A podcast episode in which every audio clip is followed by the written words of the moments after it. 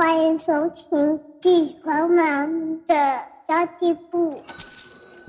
即便是忙碌的职业妈咪，一样能够打造出幸福的家。从育儿、财务知识到自我成长，我们都要样样精通。我是精算妈咪 Sandy Two，我会在这里透过自己自身经验的分享，以及访谈各个领域的专家达人，让你跟我一起打造属于我们自己的理想生活。Hello，大家好，我是陪你精算生活、创造理想人生的 CND Two。今年的东京奥运创下台湾史上最好的成绩耶，相信大家都还沉溺在喜悦当中。然后我们都会帮这些明星球员们打气加油，在荧幕前面哇超嗨的，我们也觉得很骄傲，是吧？然后这一次呢，也掀起了很多家长们的运动魂，就觉得哎，我应该要送孩子去做一下运动，然后让他呢消耗自己的体力的同时，他也可以发展出另。另外一条路，但是究竟站在奥运这个大舞台的背后？除了运动员辛勤的练习之外呢，最辛苦的就是家长付出的心血跟陪伴了。那么，深耕台湾的安联人寿在二零一二年的时候成立了小小世界杯，投入幼儿足球运动，然后也赞助了台湾基层的体育教育，至今已经八年的时间喽。一路上呢，就观察到了台湾的家长啊，渐渐的越来越愿意投入培养孩子发展综合兴趣，甚甚至。成为专才了，那么在当中要付出些什么呢？今天我们邀请到了台北市立大学的张武业教授，也是安联小小世界杯的幕后推手，以及我们安联人寿负责业务和通路业务策略的培训的协理 Christy。那我们来聊一聊，当我发现我的孩子展现出极高的专项天赋的时候，我要如何去支持我的孩子呢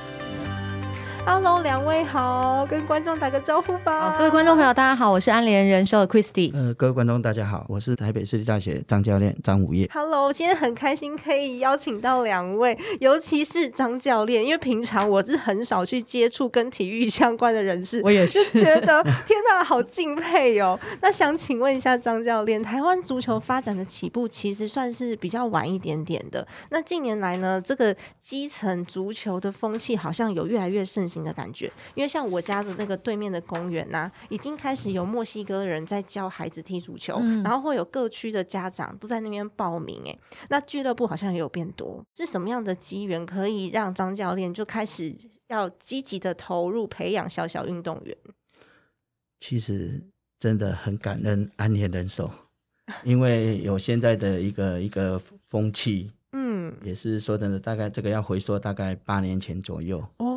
哦，当初感恩我们的呃方怡还有一三，他们到学校想说，我们来挑选台湾的精英选手到德国去参加他们拜仁慕尼黑的那个夏令营。哦，八年前就到德国，对，好吸引人哦。所以这个真的是要感谢安联。嗯，那各位刚刚也提到，台湾的足球运动人口不多。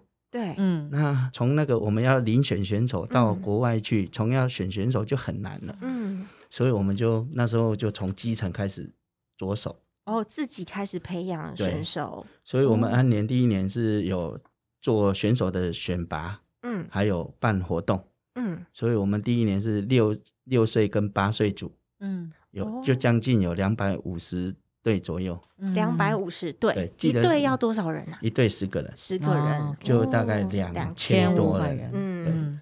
啊，前年。我们就达到了一千一百零八对，哇！一千一百零八对，那是一万多人嘛？一万一千多个家庭，哇！那各位知道，我们今年的安联，今年的安联，我们呃一千四百七十几对，哇！今年呢，所以将近一万四千四千多个家庭在参与我们的足球活动，哇！那这个成长幅度真的很惊人。那我们也从六岁。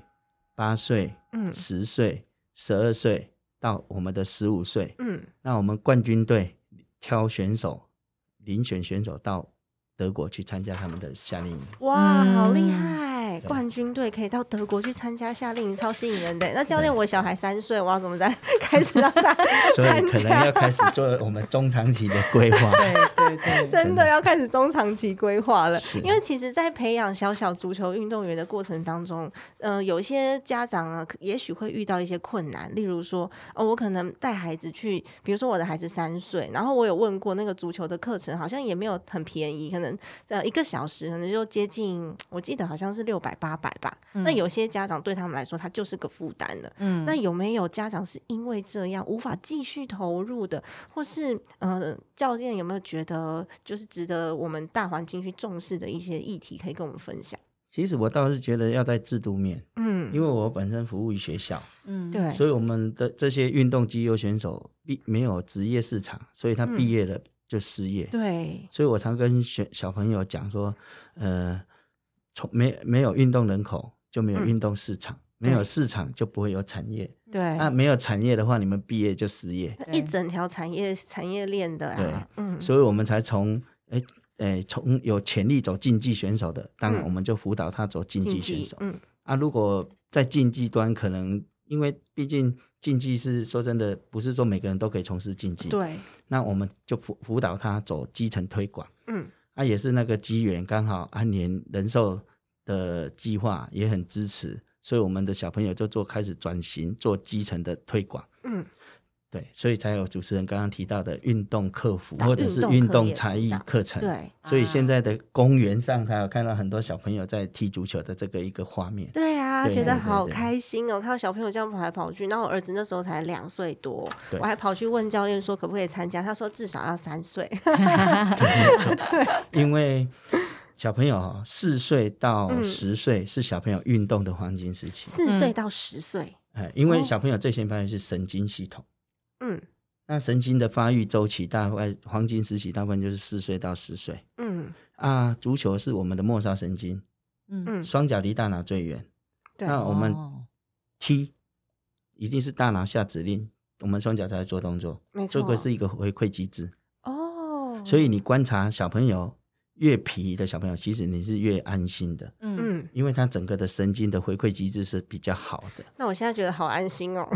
那举个例子好了，呃，我们刚刚讲的神经，神经就是类似我们电脑的 CPU，嗯，电脑不会说我们用越久它跑越快，对，所以人也不会因为活得越久，我们的反应越快，嗯，所以它的周期就是四到十岁，哦，所以黄金时小朋友从小要让他运动，嗯。嗯，对。所以这可能也是让很多家长就是要提醒大家，不要让小孩。太专注在一些三 C 的真的东西上啊，电视啊，要带去运动啦。对，像你刚刚讲说带小孩去骑脚踏车就是一个很好。他昨天六个小时不肯回家，我超热的。对对，很棒。对呀，其实我觉得做运动这件事情呢，也是因为今年的奥运真的好多好多人开始开始重视，也很很期待说，哎，运动产业链像刚刚教练讲的，可以在台湾开始蓬勃发展。因为其实在国外呢是蛮习以为常的事情，就是每个人下课之后。就一定是去做运动啊。那么其实安联集团长期在促进这些足球的运动，在台湾安联人寿要培育孩子嘛，促进儿童跟青少年对足球的兴趣。所以呢，刚刚教练有讲说，我们催生了这个小小世界足球杯。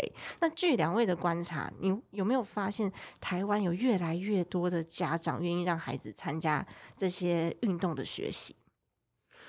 其实刚刚从我们的数据了哈，从两百五十几对、三百多对、四百多对到七百多对，到前年的一千一百零八对，到今年的一千四百多对，其实有对不对？其实单单一个足球项目，运动人口就这么多，真的。所以这个趋势像以前先呃公园，像我们现在到公园，大部分都是小朋友在玩足球，是。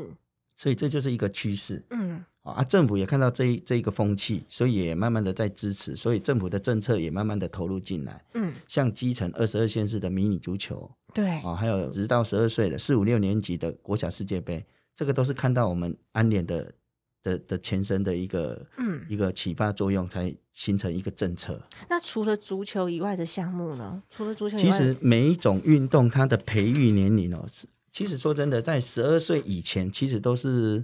养成切断，嗯，因为最主要是要让小朋友有兴趣。对，我举个例子，我有两个女儿，呃，我一个女儿是八岁，一个是十一岁。嗯，那我的大女儿那时候等于说是跟着安联足球成长起来的。哦，因为那时候呃小朋友我们就想说让他多方面去尝试。嗯，我们就组一支球队，那一支球队组成，他可能是要十个人。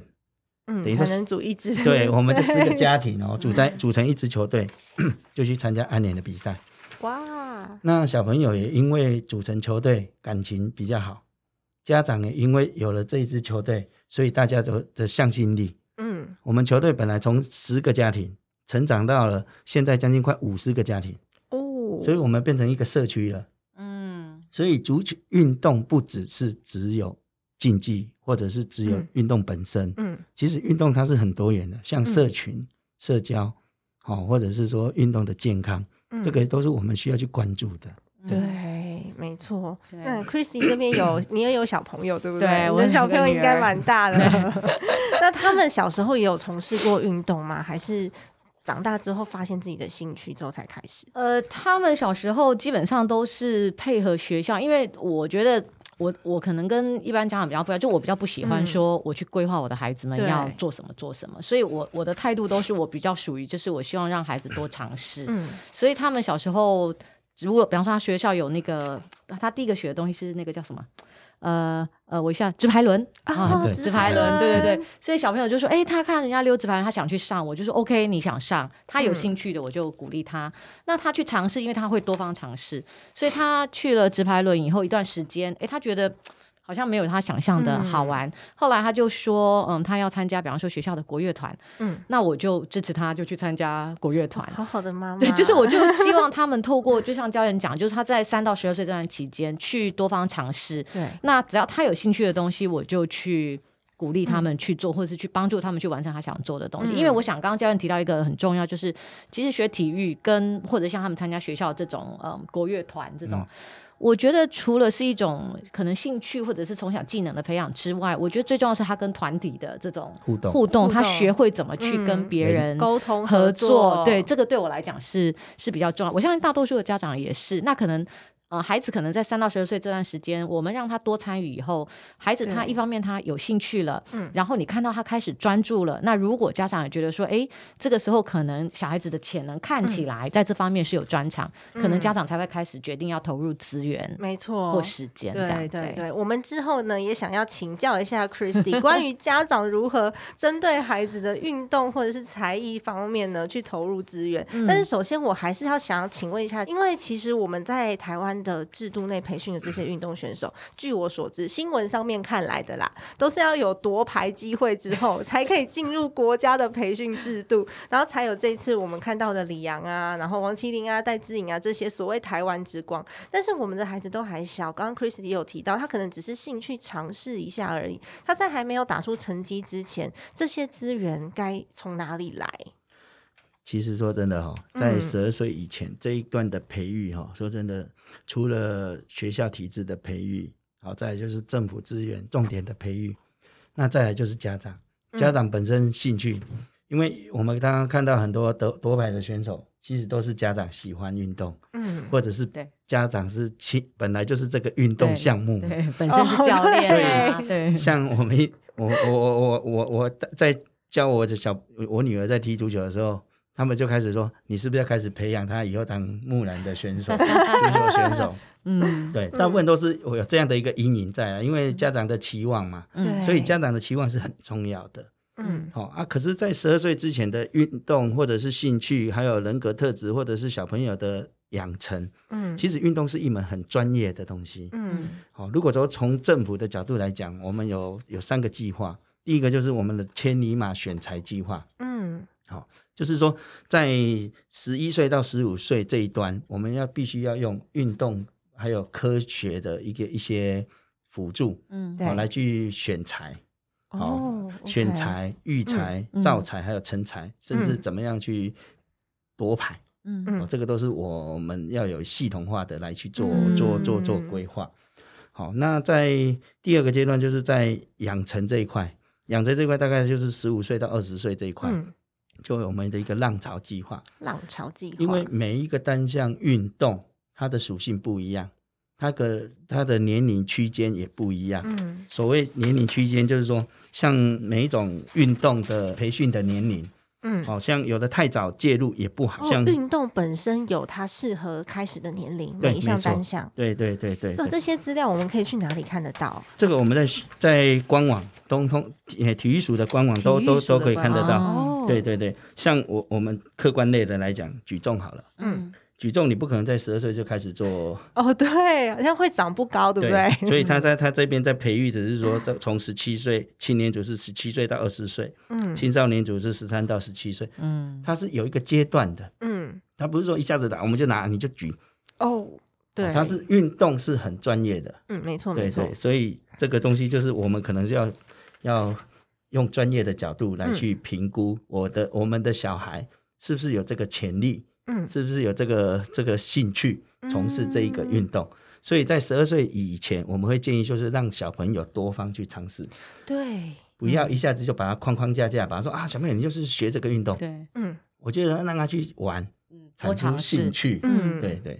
哇，那我们要培养一个国家级的选手，好像挺挺花钱的，对不对？没错，有听说过。因为我现在我有一个朋友，他自己的女儿，她现在是在呃在培育成为网球选手。他就说他有什么运动咨商师啊，然后去训练他们在高压的情况之下也要可以很专注，然后在高压情况之下，他要还要会调整自己的呼吸，然后可以判断现在的情势如何，然后也需要有营养咨询师这些。他说他自己在这上面花的钱，每一个月就是十几万。对，我觉得有一点可观这个金额。然后现在人在海外受训，台湾的话呢，有没有像这样子的资源可以去提供给我们这些已经看见多拍机会的选手们？刚刚提到，除了从体制面，对，政府的，对，的像计划，嗯，哦，或者是学校，那再来就是个人了，嗯，好像爸爸有兴趣。家庭经济也许可，嗯，我们可能就是有这个资源，当然就可以多提供小朋友去比较更上一层的比较接种、比较专业的训练。其实运动养成是很，说真的也是很花钱的。是，好像我们提到了像最近冬奥，嗯，冬奥选手夺金嘛，可是其实这批选手真的要感恩我们的二零一七四大运。哦，对，我们的二零一。一期四大运，四大运他的年龄是十八到二十五，等于是体能最好的时候，对，也是他巅峰的阶段。对，那你看三年后刚好十八岁就二十一岁，嗯，所以他是所以好衔接上。我们现在的冬奥这些选手夺牌几乎都是四大运那个时候被发现出出现的，所以我们在政府这一块就是四大运结束，他们就就启动了一个。东京奥运的一个黄金计划，针对三十八位选手，三年共编了大概十二亿的经费。在培训这些选手，真的。但是其实我们做父母的啊，只要看到孩子有天赋，就会想说让他学学看。我们也不是每一个父母亲都希望孩子可以达到金牌之类的。那这个时候呢，我们想要投资孩子的兴趣，有可能不不一定是让他会走到职业的水平。所以在孩子三到十二岁这个培训的期间，家长要用什么样的心态去面对？因为刚刚两位都有提到说，让孩子多元发展。其实我也是倾向这种，所以他要骑脚踏车骑脚踏车，他要。踢足球，踢足球，他要他要溜冰就溜冰，我可以让他有很多元的发展。但是呢，我要用什么样的心态去面对？因为我还是有有很多的，不管是时间上面的投入啊，还是金钱上面的投入。然后这个要怎么样去准备啊？其实哈，我要我要拿回感谢到安联人手，因为我们的安联小小世界杯是从六岁六培养到十五岁。嗯嗯，刚刚讲十二岁是一个很好的一个一个。选手让他很重要的一个分界点，是否有选手有潜力走竞技？对，那你选手如果没有没有说有特色或者是有潜力走竞技的话，那怎么办？嗯，就不要运动了吗？其实要活就要动嘛，对不对？还是要运动就会健康嘛。啊，运动其实是规律的，对，不是说我们大家都把它锁定，就是说运动就是走竞技。嗯，其实它运动也是健康，对，它运动也是社交，对对，他运动也是一个生活的一部分。嗯，所以像我们我们现在就是在做社区足球，嗯，所谓的十二岁在上海的十五岁的小朋友，甚至以后的十八岁，甚至到二十一岁，或者是社区化，嗯，我们不一定选手通一定是要把它绑定，就是走竞技，对，所以他可以养成他的一个规律作息，一个好的习惯，这也都是运动的好处啊。对，所以还是在大环境的驱使之下，如果学校就有这些社团可以参加，他就可以一个一个试试看。像 Chrissy 刚刚讲的，小朋友想要选择社团，对我有我有一个我有一个同学，他的孩子他选择的社团是萨克斯风。然后我那天去他家的时候，听到孩子在吹那个萨克斯风，我真的没有办法专心打电脑，但是还要鼓励他说：“嗯，弟弟很棒。”没错，现在家长其实蛮多都是这样子的心态的耶。那如果说我的学校，因为像有一些公立学然后现在的社团啊，其实数量越来越缩减，因为少子化的关系，所以有很多都是要家长真的像刚刚教练讲的，家长自己要有非常非常多的投入。哎，那如果说从经济面切入的话，Chrissy 可以给我们一个什么样的建议吗？嗯，OK，好，因为其实就是对家长来说，就是如同刚 Cindy 讲的嘛，如果学校有资源，像我两个女儿，她们现在一个国二，一个高一，她们就参加学校的呃躲避球社。对我来说，那也是一个运动，我觉得也是很好的。然后在呃上了高中以后，他们有排球队，就是学校有社团。如果说家长们可以让孩子去善用学校的社团，我觉得那当然是最好的。那如果不行，就像刚刚 Sandy 讲，我们可能就需要送小孩去外面额外的去才艺班啦，或者是类类似像刚刚呃教练提到这种体育客服呃这种特殊的班级，那这个都是有额外的花费的。那假设说孩子表现很杰出，你甚至考虑到聘请私人教练，那个费用就会更高。没错。所以，除非啊，我们家长本身的工作收入本来就非常非常的高，否则如果没有透过事先的规划，然后把钱先存下来的话，哦，这好重要，就是想要知道 Chris 怎么事先 规划，对对对，他就会是一个庞大的压力。那那我觉得家长们基本上只要先呃，先不要讲说要要把钱放在什么位置，我们先讲有两个重要的观念，就是第一件事情就是要提早，对。好，提早规划这是很重要，因为要让我们要去利用这个时间复利的效应来帮助我们把这个钱变大。那第二个部分当然就是专款专用，嗯，因为其实我觉得现在很多坦白说，像我们身为家长，我们其实都有各式各样的呃经济的支出要去支付，没错。比方说我们有房贷，我们有车贷，我们有很多的这个开销，所以我们有时候在特别是在存子女教育金的时候。因为他有时候不见得是你马上会用到，是，所以我们很容易就会觉得说，哎呀，这个月哈先拿去啊，我先拿去做别的用途，没关系，下个月再来补。那这个就是另外一个很重要，我刚刚讲的另外一个关键，除了及早准备以外，另外就是专款专用，这个纪律性非常的重要。专款专用，那 Chris，你会建议大家要设哪几个专款吗？呃，因为我们。我们家长同时间我们在养孩子的同时，我们会面临另外一个是我们的退休金。对，所以呃，我们会比较建议就是说，当然你要有一个有一个账户是你平常的基本开销的东西，然后你一定要有一个子女教育金的专户，你要有一个自己的退休金的专户。好，然后再来最后呢，你可能就是要有一些就是紧急预备金。嗯，好，所以你大概可以分这几个类别去做规划跟。呃，跟思考怎么去配置你的这个金钱的比例。没错，那我们如果把它专注在子女教育金上面的话，像我自己的孩子，他是有他自己一般就是一般他升学的这个教育基金，然后还有那另外一笔是他的梦想基金。嗯，但是梦想基金我一开始设定是是设定到他三十岁，如果他要结婚，或者是他想出国去留学，然后他想要做一些他喜欢的事情的时候，我可以利用到这笔基金。嗯，但是呢，在做才艺上面，其实蛮难去蛮难去规划的耶。你不知道孩子什么时候会发现他的天赋，然后你也不知道他什么时候他他想他会他会发展的天赋究竟是音乐、美术还是其他的部分，我们其实都不知道。所以在财务上面的规划，刚刚我有讲到梦想基金跟教育基金嘛。那如果说要做一个比较全面、只只关注在教育基金上面的规划的话，有没有比较好的切入的方法？嗯，基本上，因为其实我自己在思考自呃子女教育金这件事情上面的时候，因为子女教育金它比较不是一个好像你会在某一个时间点，你会一定要花一大笔钱，它它就是每一年每一学期每一学期你这样去花用，对不对？所以呃，你说对有的家长来讲，他就会觉得说，哎，好像那个急迫性没有那么。强烈，那所以我觉得像 Sandy，您您的观念非常好，因为你有一个是给他做教育用的基金，一个是给他做梦想基金。对。可是对很多家长来讲，在收入不是那么高的情况下，有时候他们不见得有办法有这么多的资金去做这样子的呃规划。那我是觉得说，最起码家长们可以去思考，就是说，可以可能也许你可以把你的小孩教育金分成短、中、长期。是。呃，短期当然。但你不能等到小孩那个已经开始上小学再来存，越早开始越早越好。对对，是到怀孕就可以存了。对，所以从他一出生最好就要开始去存这些钱，然后你可能就是可以去分短期，因为出生以后可能在第一个会面对，对我来说就是呃幼稚园。对，那其实幼稚园除非你要去排公托，嗯，否则你只要是念私立幼稚园，其实那个学费都蛮吓人的。好，那反而到了可能国小。可能会好一点。如果你不是念私立国小的话，你如果是念呃公立国小，嗯，呃公立国中可能都会好一点。可是你如果呃像我小朋友他们是呃国小是公立，可是他们现在高呃高中国中开始是念私立学校，国高中开始对我来说又是一笔。很大的花费，所以对我来讲，我可能就需要有一个三年的，我可能就需要有一个十年的这样子的一个目标。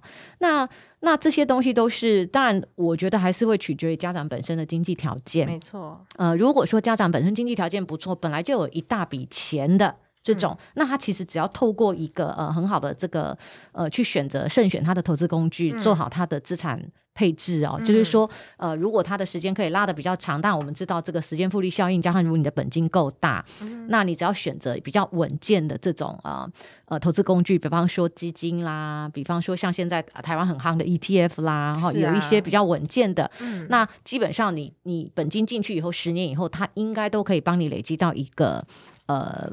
一定金额的这个程度啊，因为其实现在投报率都还。不错，现在市场好的时候，对，Chrissy 讲我超兴奋的，因为你刚刚讲的这些，就是我自己在做规划的方式。对，没 错。我在孩子两个月大的时候，就帮他开了他自己的投资账户，他自己的名字、自己的名下，然后分了几分了几只基金，就跟 Chrissy 刚刚讲的一样，三到五年的计划是他上到上小学之后的，然后还有最重要的是上大学。对，万一他考不上公立学校的时 候，对，没错，到了大学又是另外一笔大笔的来源。如果他念的是私立学校的话，那如果你的孩子他很有很有兴趣想要到国外念书，那又是又是另外一回事了。对，所以呃，有就是大概大家去估算说，如果我的孩子从小到大，他说如果你可以一路都念公立，嗯，大概你要准备两百万左右的。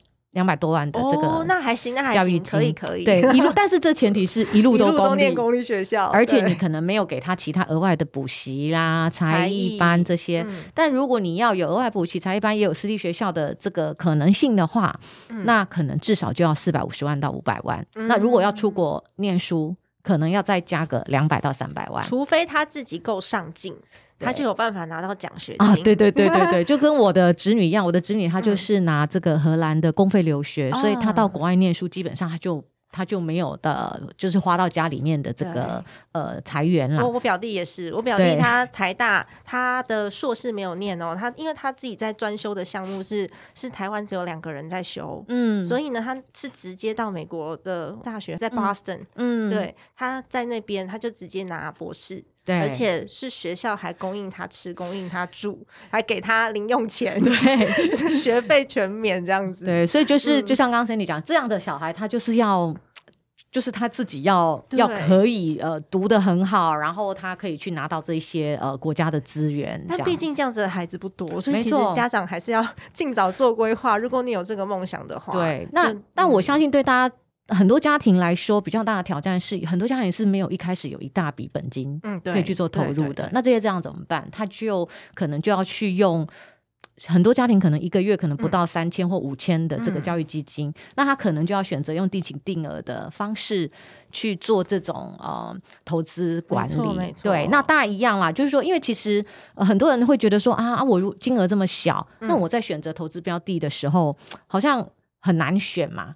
好，如果说你的胃口比较大，没有了，就是你的期待值比较大的时候，真的是蛮难选的。但是其实一般像投资绩效在四到五个 percent 以上的，都是蛮有机会的。对，所以就是他家长就是第一个，当然我还是要回到纪律这件事情。当你可以有纪律的时候，你就可以每个月定期定额去投入在基金上面，嗯，然后一样嘛，透过时间来去获取这个报酬率，来把金额变大，累积下来。那我自己。个人的话呢，我其实我当时在做我的小朋友的子女呃规划的时候，其实我选择是保险公司的这个投资型商品。那我其实我的考量很简单，因为我认为小朋友是也需要保障。嗯，对。那那我我要讲一下，就是说，我觉得我这个后来事后证明我这个决定是对的。为什么呢？因为我的女儿出生，我就帮他们买了投资型保单，然后我有附加很多的医疗保障、重大伤病的保障。那我的女儿在差不多三岁的时候。他就被诊断，他罹患那个一个罕见疾病，叫做呃呃川崎氏症。哦，对，然后他就因为这样，他就住院。接受治疗，所以我就哎很庆幸，就是说我一开始是有先帮他做了一个呃完整的保障。那我为什么选择投资型商品？因为投资型商品这个平台的好处就是我一样用类似定期定额的概念进来，我可以在这个平台上面呢，我可以去选择。现在现在的很多保险公司的投资型商品，其实他们都呃整个平台上都有非常多档的基金可以选择，大概有八九百档。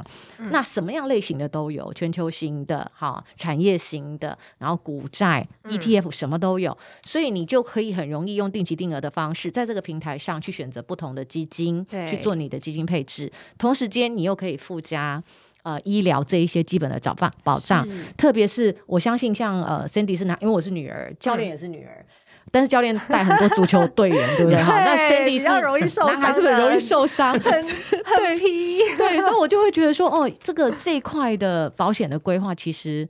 很重要。对，那最后一个我要提醒各位家长，就是说我们在做子女教育的时候，有时候我们只有想到孩子，但是有一件事情是我们很容易忽略，就是说其实家长本身啊，我们自己本身也要做好一个风险规划，因为我相信不会有家长会希望，因为我们自己万一发生什么样的事情，而影响到我孩子没有办法去继续。我们为他规划好的这个成长的过程，他的学习，他的子女教育金的这一块，因为我们发生什么事情受到影响，所以我自己本身也是在这一块，我跟我的先生，我们也都做了充足的准备。我也是，我一知道我怀孕了，我就立刻重新规划我的保单。但是在怀孕当下要生完才能才能保嘛？对，怀孕的时候不能保，所以我生完之后，我立刻就把保单都调整了，然后我也把我先生的这个保险额度全部都往上加。刚刚 Chris 有提到投资型保单这件事情，是其实因为现在。很多人都会认知到，台湾现在储蓄跟投资型的保单好像条件都不是这么好，但是呢，我们还是可以利用其中的一些它有的优势。例如我自己也有投资型的保单，那为什么我自己要做投资型的保单呢？是因为它其实我把钱放进去之后呢，像刚刚 Chris 有讲到，有很多的标的可以选择。另外呢，我一我利用它可以帮我增加我的寿险额度。是的，没错，保障的部分。所以其实我要的只是保障的部分，再加上我每个月把钱放进。去其实我觉得是差不多的，对，就是跟我在挑基金是差不多的，但我又多买了一个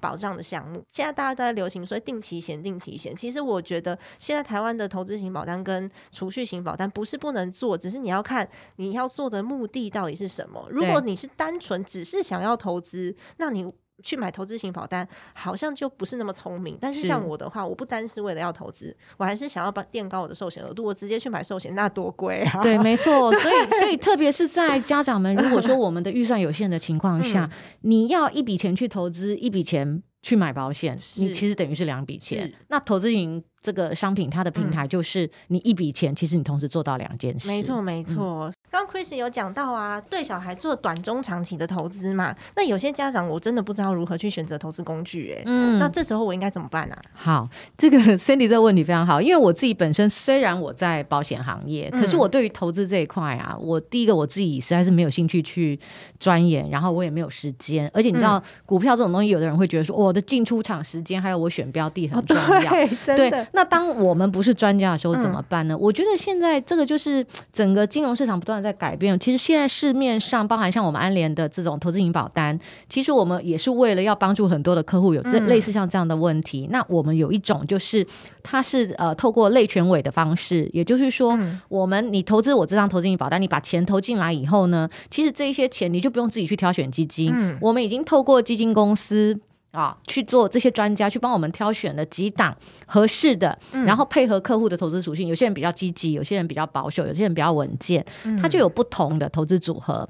然后呢，这些东西你投钱放进去以后，你就不用担心，因为他是专家在帮你操作。是哦，原来保险也有这种对，而且我觉得运动员好像特别适合，因为一般家长我有可能想说，哎，那我就放 ETF 就好，反正也有经理人帮我管。但是如果是保单的话，像教练有提到，孩子有可能在运动当中受伤的机会蛮高的。是，嗯，像我们分两类啦，一个像小朋友，小朋友他运动如果受伤的时候，或者是竞技选手，对，尤其竞技选手，我们竞技选手长期在做训练，在培训，嗯，很容易就会受伤。对，像上次那个呃郭幸存，对不对？哇，像他那之前受伤的这种事情，对对对，一旦受伤，他等于他可能会影响到他的职业生涯。对，所以这个对他们的保障。也很，因为运动伤害是运动员的第二生命。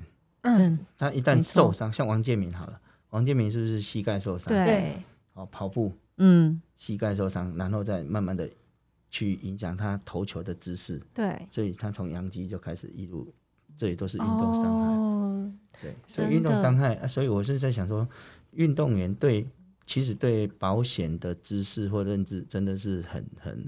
也是很比较薄弱一点点，所以我也希望说可以借由我们安联人寿，像我学校也可以来开一些做论坛或者是座谈，让小朋友全家长他们可以理解。所以我们今年可能会试着规划像安安联人寿的全国总决赛，大概哇一百多队啊，嗯，一千多多个家庭小朋友，我们也可以来提供这样的一个保单的资讯，让这些家长。可以去理解，所以就是知识的分享，对对，就是怎么样去做好这个财务的规划，其实对很多家长来说，其实也是蛮重要。而且我觉得家里面如果说孩子是运动员的这个财务规划，可能又跟我们一般家庭不太对，又会不太一样。像刚刚你听到的那个保单，然后他有可能对孩子来说，他就是一个双重的保障。我帮他存了钱，然后又帮他做好了他之后运就是预防他的运动伤害之后的一些医疗啦、医疗上面的，对，没错没错。嗯，哇，真的。今天我长知识了，这是我不知道的。对，因为我通常都会跟我的呃听众朋友们讲说，呃，就是投资归投资，保险归保险，它是两件事情。如果说你的目的只是为了要投资的话，那就不要去用保单的工具。当然，对。但是保单的工具的确是有它的优势存在。像我刚刚讲的，我自己的投资保单是因为我想要垫高我的寿险额度。是。那刚刚 Chrissy 提到的这个保险。它不但是可以帮你全委，就是我不需要去管，对，你就不用说自己挑基金，因为有时候我们很怕挑错，我们不懂嘛。嗯。但是如果你是买这种全委类型的这个投资型保单类全委的，那基本上它就有专家帮你挑选。对运动员来说，它又有一个医疗的保障，对，你可以附加医疗在上面，就是我觉得它是比较完整。对于很多家庭，我我相信啦，大多数的家庭裁员可能。不是那么丰厚的情况下，那怎么样让一笔钱它可以发挥两种是功能？那其实我就觉得，哎，其实投资型呃商品它是一个蛮好的，但是还是要细看这些条款啊。当然，我还没看过 这张保单，所以我没有办法跟大家做出任何的保障。但是其实大家在挑选的时候，自己都要先去看一下，你是不是真的符合？因为依照我的性格，我一定是把我的孩子医疗险先做完整了。是这张保单呢，就当成附加的，就是第二支十支十付的感觉。像我自己就会这样子做，嗯，会做规划，真的还蛮。重要的耶。教练在养育两位女儿的时候，有什么样子的过程可以跟我们分享一下？就他的教育基金啊，或是教练那时候，因为教练也也说你是算是白手起家，靠着政府在呃资源，就是打进国家队的。哇，这个真的长知识了哈。所以我们常讲哦，你不理财啊，财不理你。对，那一样。你就是说，同样的一个，不管是你的收入，嗯，你可以选择刚刚我们可以是讲的，就是说，你你可以量力而为，你的定期定定额，嗯，哦，你看你自己的状况可以去做分配比例。嗯，我记得印象比较深的时候是，我老婆刚怀孕，嗯，可是那时候就先买一个险保险。就是好像是跟婴儿有关的。哦，以前有妇婴险，因为还没生出来，对对对，以前有妇婴险，对，那时候就就就有买，嗯，好啊，这是第一个，我第一个比较认识，从最最最最最小小孩，那再来就是说小孩通通长出来了，有两两位小孩了，有家庭了，嗯，我的比重就变得很重要。对，所以我们全家里面哦，保险比例最高的是我，就是教练了。对，因为我是风险性最高的。是的，是家庭的支柱。对对，所以我们也是去调整我们的保单，嗯，哦，或者是它的配置。对，哦啊，这个是我我再从我家庭的一个一个概念去做分享。嗯，那另外一端的就是说投资型保单，你就是要刚刚 Chris 讲，不管你是三年。哦，六年或十年，对，哦，这个就刚要看产品，嗯。嗯，哦，这个我是觉得说，这个真的在理财这一块可以很重要的一个一个配置了，嗯，因为钱哦，我们已都有存钱的习惯，可是我们存的是存在银行，可是你如果把它存到保险里面来，或者是投资型的。当然，它的附加价值就会更。就其他的工具也都可以，像什么 ETF 啊这些，其实也都是蛮好的标的。是，对，所以这个真的是要借重专业来来分享啊，让我们理解，让他知道，哎，你一样钱放在银行是，因为钱就是要滚动嘛。是，你如果说放到投资型的一个一个领域来，当然它的附加价值就会更。没错，对这一块可能就是也是我要真的要要要要去学习的地方。嗯，不过今天 Christy 给我一个蛮好的想法，因为我自己本来存孩子的梦想基金啊，我是没有分阶段的，我是想要一路就让他存到三十岁。可是刚刚呢，Christy 有聊到说，哎，孩子中间真的又会去学一些什么直排轮，有的没的，我们搞不好也可以，就是跟教育经费一样，分成短、中、长期三个方式来做来做一个投资的选择，也是蛮棒的耶。然后我们就可以。依照孩子各项的学习发展状态，我们就可以提早来应对了。没错，哇，好开心今天可以约到两位来谈谈我们子女的这个培养跟教育基金的部分哦。因为其实对孩子来说啊，这些天赋啊、训练啊、坚持啊、机遇，全部都是没办法缺一不可的。对，但是呢，对家长来说，时间跟金钱更是重要，这些投入都没有办法少。感谢安联他们。一路上支持我们的小小足球员，然后让我们的小小足球员可以在台湾蓬勃的发展。然后我们也可以经由 Chrissy 跟我们的提醒哦，我们有一些奖学金啊，然后善用投资工具这些方式，哇，到最后呢，有可能可以让运动成为一个全民的精神。但其实我们只要愿意培养孩子的兴趣就好了，不要以夺金牌为目的。对，没错。对啊，可以夺金牌为目的的，刚刚教练有分享到嘛，就是三十。八位嘛，花了多少？十二亿。对对，所以其实花钱最后也不一定可以拿到金牌，只要我们愿意培养孩子的真正的兴趣，然后让运动的产业链起来，然后成为全民的精神。嗯，办公室我们会讨论运动，哎，学校也会讨论运动。周末的时候会带孩子出去打打球啊，各式各样的活动，然后大家愿意去买一些体育的票券支持球赛，是，然后把活动这些运动。融入生活，相信资源就会越来越丰沛起来了。嗯，真的，今天很感谢两位邀请到两位来到节目当中，也希望呢听到这集节目的朋友可以考虑一下，要自己怎么让去规划自己未来孩子的兴趣，然后让孩子可以多元的发展。嗯，好的，家庭理财就是为了让生活无虞。分享这期节目，让更多的朋友透过空中一起打造属于我们幸福的家。我们下一集见喽，拜拜拜拜，拜拜。